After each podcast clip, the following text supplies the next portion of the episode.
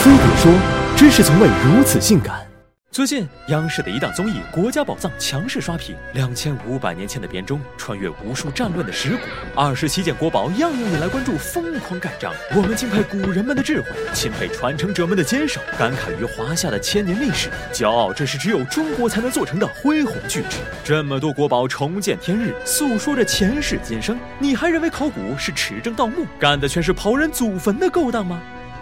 不是吗？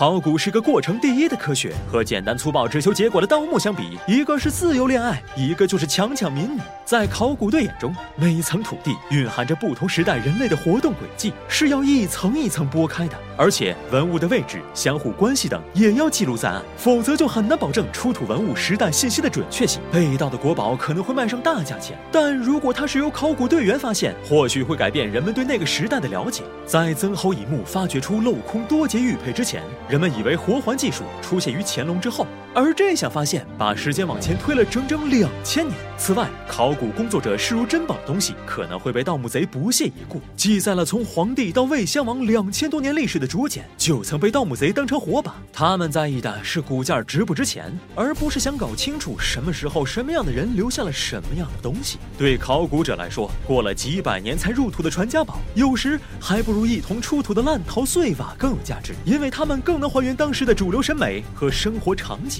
虽说过程目的各有不同，但很多人却认为。考古和盗墓就是公家和私人的差别。实际上，我国目前的考古工作很少会主动发掘墓葬，主要是跟在盗墓贼后面，或是赶在工程建设之前进行抢救性勘探和发掘，是为了在最小程度的破坏下给墓葬最大程度的保护。可如此小心谨慎地研究过去的一砖一瓦，又有什么意义？考古的重大发现往往可以纠正或补充现有的史书资料，就像李泽厚先生所说：“物之所言，比言之所言更有力。”正史中的海昏侯荒淫无道，但他墓葬的布局和藏书又能让人对他的形象产生新的思考。只有当考古发现的地下材料与史书等能够互相印证时，才能确定一段历史、一个人物是真实存在的。考古也让所谓的口说无凭有了实锤。国外的历史学家曾经不承认中国有商朝，甚至认为华夏文明来来自中亚，直到陆续发现了甲骨文、青铜器、早期的都城遗址，才证明我们的历史不是吹来的。也就是有这样一次次的考古发现，我们的文化才能自信实打实的建立起来。考古让我们知道我是谁，从哪儿来。也让消逝的历史复活，启示当代。罗马的疯狂扩张导致了帝国崩溃，玛雅的血祭文化让文明衰亡。考古能让我们站在历史的肩膀上，让我们知道自己应该要到哪里去。我们终有一死，而这些竹简也必将会腐朽。